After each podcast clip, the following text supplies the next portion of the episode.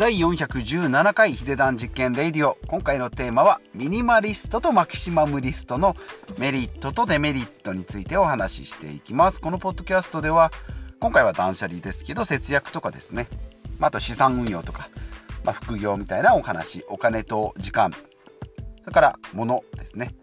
で人生を豊かに生きていきましょう。というテーマに、えー、お届けしておりますが今回は断捨離会ということでよく言います。ミニマリストだ、えー、マキシマムリストですね。物の少ない人と物の多い人のメリットとデメリット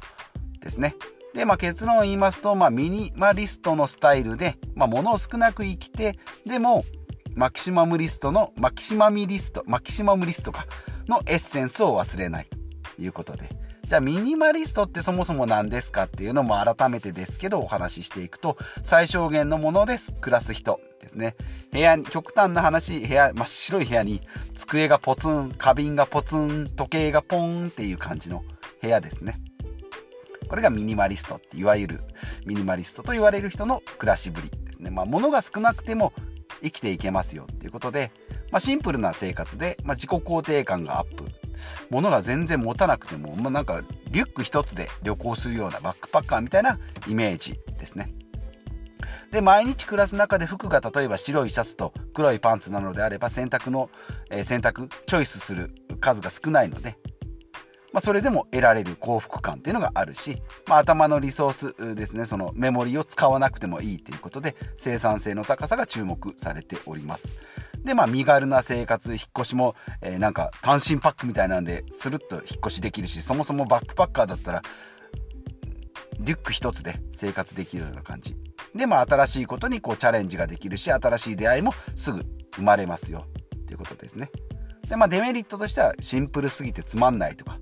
えそれだけで生活できるの？不便じゃないの？とか。で物を買うのがちょっとこう卑屈になるんじゃないの？っていうことを、まあ、言われておりますがまあ行き過ぎはやっぱしんどいと思いますけど、まあ、自分の心地よいところを探すというところで、まあ、私もですねどちらかといえばミニマリストマキシマムリストでいけばミニマリストの部類に入るのかなと思いますけれどもまあとはいえですね家族で生活していますしなんかこう会社員で働いてたりするとそれなりにまあ物が多い中でも少なめに設定してますよということですね。じゃあ逆にミニマリストですね、まあ、これ過去の私なんですけどもフィギュアが部屋に散乱してたりでなんかこうタバコを吸ってた時期なのでもう灰皿がこう剣山の状態になってる。しけもくでですね山ができてたりなんかペットボトルま、ペットボトルはあんまなかったかな。なんか食べかすとかですね。なんかこう買ってきた紙袋がそのまま開けずに紙袋がそのまま残ってる状態。で服はいっぱいぎゅうぎゅうにクローゼットに詰まってる状態。で衣替えするのも一苦労と。いうような感じですね。あとはまチー材と呼ばれるですねもう例えば車だとか家とかですね、まあ、持ってると、まあ、宝石とかもそうですけどね持ってるとこう人に羨まれるものっていうことに、えー、持つことに快感を感じるということになってくるとやっぱり上には上がいますので3ナンバーの大きい車買ったぞと思ってもですねなんか外車でもっといいやつだとかまあ今あんまり車でこういろいろね上下はないかと思いますけど服のブランドがどこどこだまあ今はですねファストファッションで、まあ、そういうのはちょっと壊れつつありますけどね昔だと分かりやすいロレックスの時計とかですね。えー、なんかこうアルマーニのスーツアルマーニのスーツがもう古いかなと思いますけど、まあ、そういうブランドの服とかですね、えー、どこどこの靴だよとかっていうのがあったと思うんですね。今はですね時計も、えー、ブランドっていうよりも、まあ、例えばアップローチみたいなこう性能だとかだから車も、えー、まあ、電気自動車とか、なんかこう、ハイブリッドとかですね、まあ、そういったものでですね、えー、こう上下をこう感じるようなことがあったかと思うんですけども、まあ、物にこう快感とか価値を得るような生き方。で、マキシマムリストの場合は、特に物を集めるようなことですね。身の回りにいろんなものがあることによって幸福を得られると。まあもちろんですね、得ることによって幸福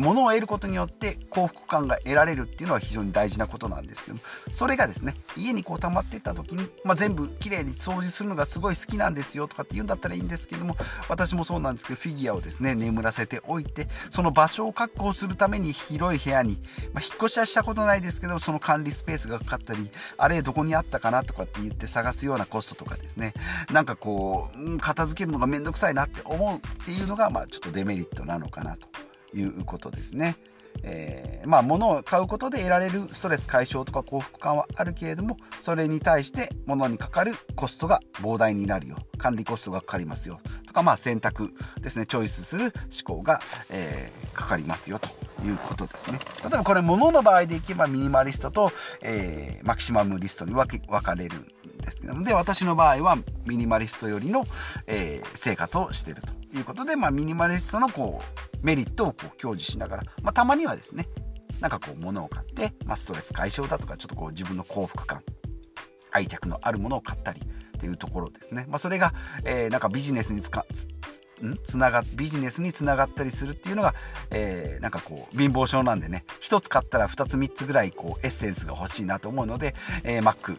MacBook Pro を買った時もそうですね。なんかデザイン的にもいいしでこれだとスペックも高いしとか。でもそれを一番安く買おうとかっていうのをもう楽しみながら買っていくっていうのがなんかこう2度おいしい3度おいしいみたいな感じで、えー、買っているっていうのが私のスタイルで、えー、あります。で物で言えばミニマリストとマキシマムリストですけど、えー、っとお金金で言いますと最近えー、よく聞くファイヤーですね。ファイヤー、ファイナンシャルインディペンデンスアーリーリタイアということで、経済的自由ということですね。えー、例えば30歳で5000万円貯めましたって言って年利5%で、えー、年間250万円で暮らすっていう。まあ、そこからですね、働いてもいいし、働な働かなくてもいいと。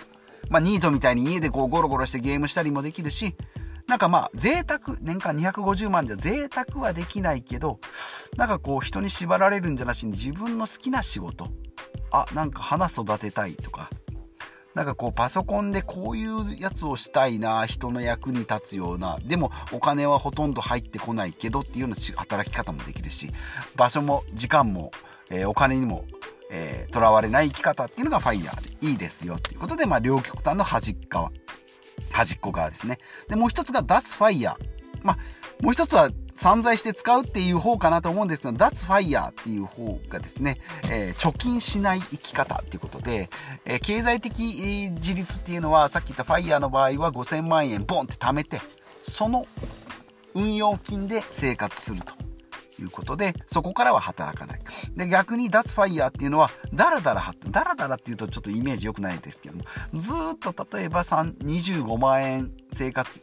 あ25万円収入がありながらもう25万円ほとんど、まあ、223万円ぐらいもう普通に使っていくよ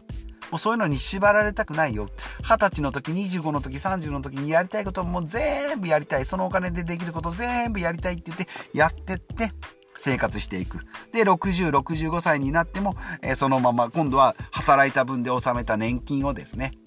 えコツコツ使いながら、えその時、年齢に合った生き方をしていくっていうのが脱ファイヤーっていうので、また新しい生き方。ファイヤーもですね、意外とこう新しい生き方で注目されて、海外で注目、日本でも注目されたんですけども、そのもう一つ、両端側、え両極端の反対側にいるのは、散財して借金をするっていうのではなく、脱ファイヤーって言ってですね、貯金をせずに、今リアルタイムで一番いい時、二十歳の時、今一番ピチピチしてる時にこのことをやりたい。60になってお金が貯まってそこから旅行行ったって面白くないでしょう。80になったら旅行なんてそもそも行かれ行けれるところが限られてるでしょう。じゃあ20歳の時に海外にどこどこに行きたいですよ。こんなことをしたいですよ。スペースシャトルに乗りたいですよ。ってまあそれがお金で行けるかどうか分かんないですけども20代30代40代50代の時その時に一番やりたいことを全部やりますっていうのが脱ファイヤーですね。まあフローって言って不労所得の場合は漢字の不労所得は働かずに得られる所得ですけどもこっちの流れる方のフローですね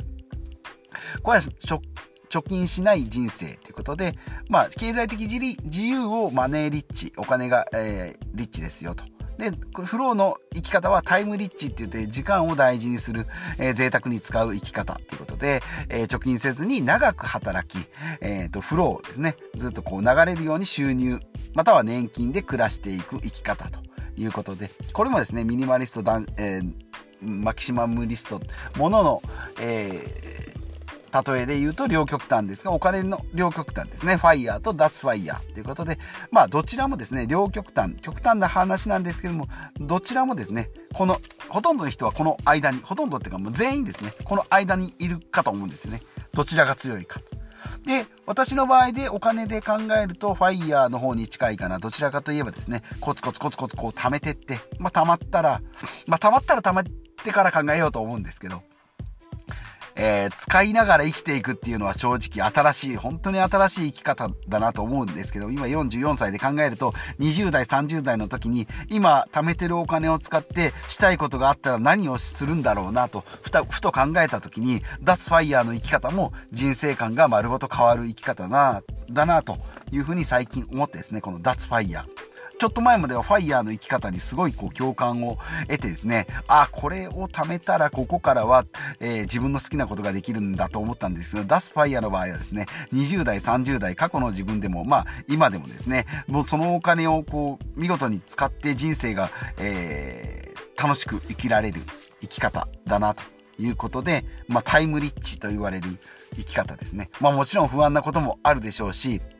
ね、そんなうまくいかないよとか、じゃあ今やってる仕事どうなのとか、えー、じゃあ、うん、今一番やりたいことって何なのっていう、それぞれいろいろ問題はあるかもしれないんですけど、考え方の一つの、一つとしてですね、まあ物についてミニマリストについては結構深く考えてきたつもりなんですけども、ファイヤーについても結構考えたつもりだったんですけども、脱ファイヤーですね、今後注目の生き方じゃないかなということで、まあ人生を考える上で、まあ目標と目的っていうことで、人生の目的は、えー、これですよと、え、幸せに生きることですよじゃあ幸せって何ですかとかっていうふうにこう考えていくと、それに対しての目標ですね。一つ一つの目標、お金を2000万円貯めますよとか、えー、なんか仕事でこう部長になって、えー、会社を動かすぞみたいな感じ。とかも目標があるかと思うんですけど、それにこう通じるような、まあ、お金と時間の使い方、えー、になるんじゃないかなということで、まあ、先に言っておくと、明日のテーマは人生の目的ってことで、目的と目標についてお話ししていきます。えー、けれども、今日はその前のお金と、えー、物の関係ということで、えー、ちょっといろいろ脱線しましたお金の話を盛りだくさんしましたけれども、本来の今日のテーマはですね、ミニマリストとマキシマリ、マキシマムリスト。のメリットとデメリットっていうことで、まあ両極端ではあるで、ある、あるですけど、どちらのエッセンスを深くまあ、おすすめは私はや、まあ、自分で実践してるミニマリストよりの生き方がいいんじゃないかな。ただそちらに舵を切りすぎて物を得る、えー、買う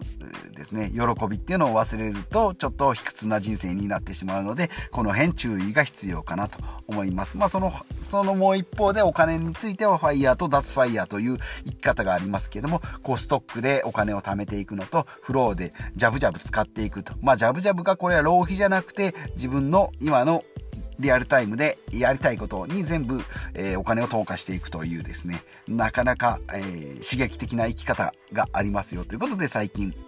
えー、新しく知識を入れたので、えー、皆さんにご紹介しました、えー、ファイヤーと脱ファイヤー。ミニマリストとマキシマムリストはまあご存知かと思うんですけど、ファイヤー、経済的、えー、自由、自立ですね。と、もう一つは脱ファイヤーということで、えー、貯金しない生き方っていうのも一つありますよということで、皆さんは、えー、いかがお考えでしょうかということで、今日はお金と物の話をしてまいりました。えー、このポッドキャストではこんな感じでですね、物とかお金とか、まあ、人生の生き方とかですね、えー、私サラリーマンでございますが、えー、いろいろお話ししてまいりたいなと思います。皆さんの気づきになったりですね、まあ、私がこうインプットしたインプットしたものをこうしっかり